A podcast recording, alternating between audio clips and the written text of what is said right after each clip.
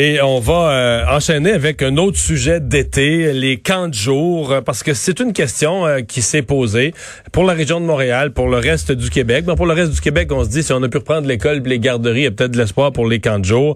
Éric Beauchemin le directeur général de l'association des camps du Québec. bonjour, Monsieur Beauchemin. Monsieur Beauchemin, bonjour. Oui, bonjour, vous m'entendez? Oui, très bien. Bon, euh, quel est l'état de situation là, euh, le, plus frais, ce que vous avez comme nouvelle aujourd'hui sur ce qui attend les camps de jour? Au fond, nous autres, on travaille depuis maintenant presque trois semaines à la finalisation d'un guide pour la relance des camps en contexte de COVID-19, puis on parle de camps de jour et de camps de vacances. Euh, c'est un guide qui a été deux fois validé dans deux étapes de lecture par la direction de la santé publique, puis on devrait être en mesure de le mettre en ligne et rendre disponible aux gestionnaires de camps cette semaine. OK. Mais est-ce que, par exemple, dans la région de Montréal, est-ce que les villes ont le feu vert pour tenir des camps de jour? Pas encore? Non, on n'a pas de feu vert. On a par contre une, je vous dirais un discours et un travail euh, de collaboration qui laisse présumer que euh, tout, le monde y croit encore. En tout cas, on comprend que la situation est, va peut-être être modulée, évolutive. On a vu hier la, la direction de la santé publique de Montréal qui, a évoqué cette dimension-là. Est-ce qu'il y aura une régionalisation dans, dans le déploiement de l'ouverture des camps de jour? Euh, ça, nous autres, on est moins maîtres d'œuvre de ce bout-là de l'histoire. Le reste, on est prêt, par exemple, au niveau des, mesures sanitaires puis de la distanciation sociale dans nos contextes, on est prêt. Est-ce que c'est, selon vous, plus facile ou plus difficile de faire un camp de jour qu'une journée d'école? Euh, écoutez, c'est sûr que nous, en partant, on a une des règles, c'est d'être à l'extérieur. Fait que nous, ça se passe à l'extérieur, puis vous l'avez vu, les modèles de relance, c'est passé par le Danemark, euh, Norvège, par l'enseignement à l'extérieur. Fait que ça, c'est un atout pour nous. Euh, par ailleurs, la base de notre programme est davantage euh, portée vers euh, des, jeux de tag, des jeux de ballon, des jeux de contact parfois. Ça, il y a un enjeu là qu'il faut qu'on qu'on adresse différemment cet été. Par mmh. contre, on a l'avantage de l'extérieur. OK. Euh, en dehors de Montréal, est-ce que vous prenez pour acquis que s'il y a eu de l'école, euh, il y aura eu de l'école jusqu'à la fête nationale, euh, des garderies aussi? Est-ce que vous voyez plus automatique la, la possibilité d'avoir des camps de jour? Écoutez, on prend rien d'automatique, là. On voit bien comment la situation a viré à Montréal en dedans d'une semaine. Euh, mais on pense que oui, on s'inscrit normalement dans la suite des choses. Puis on fait partie de l'été des enfants depuis des, des, décennies. On pense être encore une solution pour les parents qui vont reprendre la route du travail aussi. Hmm. Est-ce que les, les villes, par exemple, à l'heure où on se parle, ont, ont, des jeunes inscrits? Est-ce qu'on est-ce qu'on fait comme si ça avait lieu et on inscrit des jeunes? Oui, pour une majorité, c'est le cas. Euh, il y a des inscriptions qui sont complètes, même dans certains programmes de ville.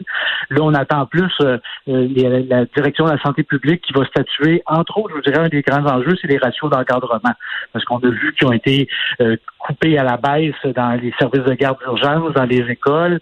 Bon, nous, on part dans 15 jours, mettons, euh, municipal à du 1,15. Est-ce que c'est ça qui va être applicable? Est-ce qu'on va aller vers des ratios réduits? On pense bien qu'il va y avoir une réduction du ratio. Puis ça, ça va déterminer un petit peu la, nature de l'offre finale qui va être donnée en termes de ouais, Parce que si on augmente les, en fait, si on diminue les ratios, si on, fait que chaque euh, chaque euh, moniteur de camp doit s'occuper de moins de jeunes, ça veut dire que pour ça, ça veut dire que pour s'occuper de la gang, ça prend plus de moniteurs de moniteurs de camp.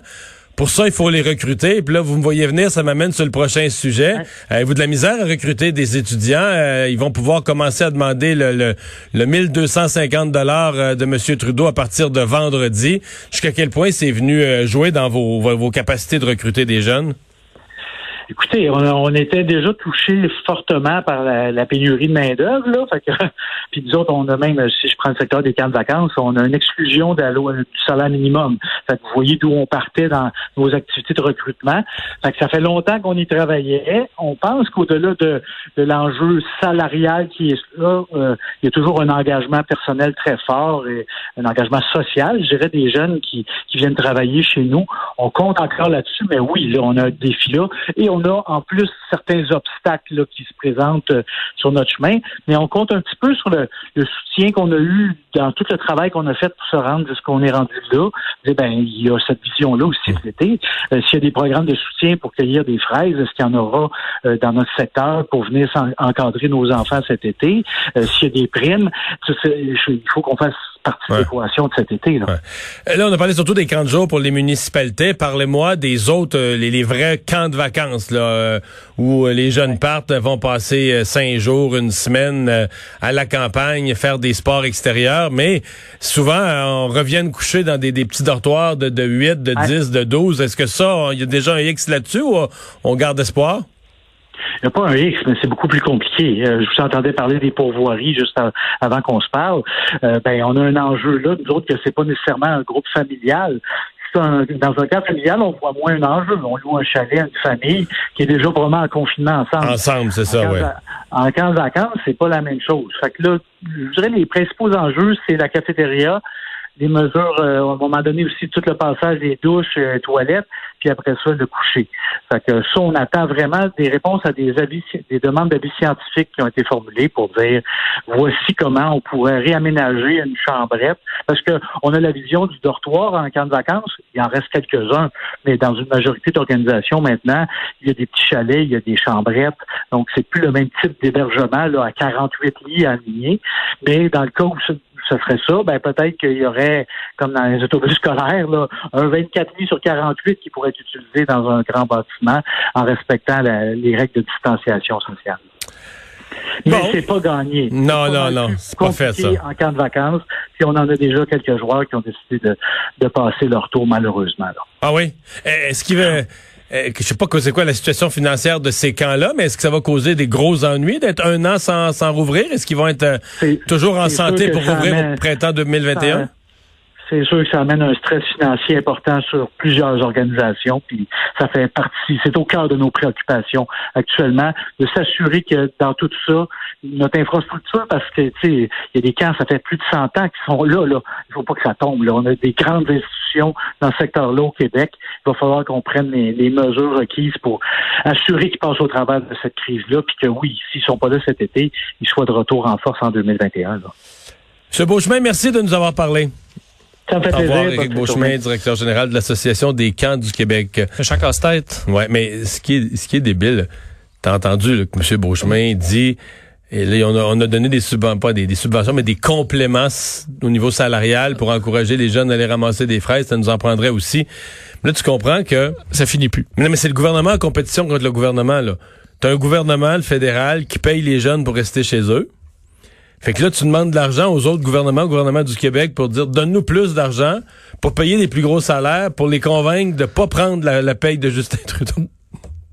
c'est parce que Justin Trudeau peut pas vraiment reculer là, en disant ben finalement on va donner 800 pièces au lieu de 1250. Donc là, tu es obligé d'augmenter ailleurs. Mais là, tu augmentes où, là? Parce qu'après ça, si tu augmentes les camps d'été, là, des entreprises pour... Euh, plus recruter. ben, ouais, là, mais les autres entreprises vont dire, ben là, tu, tu as les camps d'été, là.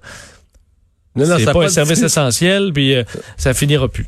Non, non, c'est un beau problème. Une cascade d'erreurs, de, de, en fait.